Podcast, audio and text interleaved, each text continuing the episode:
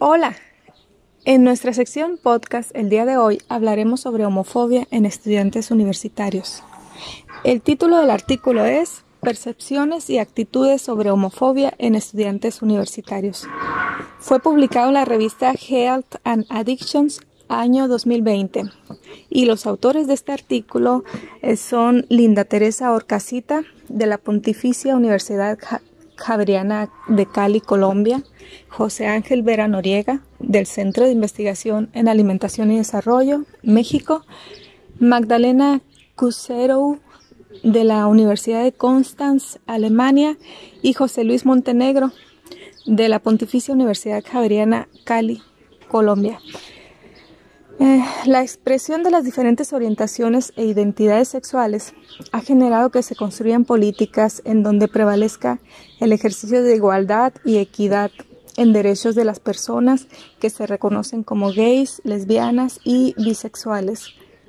Sin embargo, diversas investigaciones indican que adultos y jóvenes LGB tienen un alto riesgo de sufrir situaciones asociadas con, con la salud mental en comparación con las personas heterosexuales, lo cual puede estar influido por las experiencias de discriminación, rechazo y exclusión frente a la diversidad sexual y de géneros.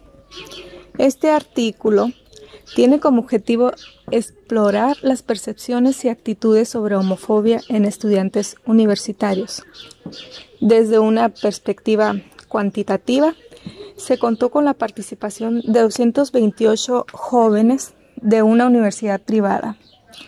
La recolección de, información se hizo a través de un cuestionario. El análisis estadístico de los resultados se realizó por las pruebas TED Student y ANOVA.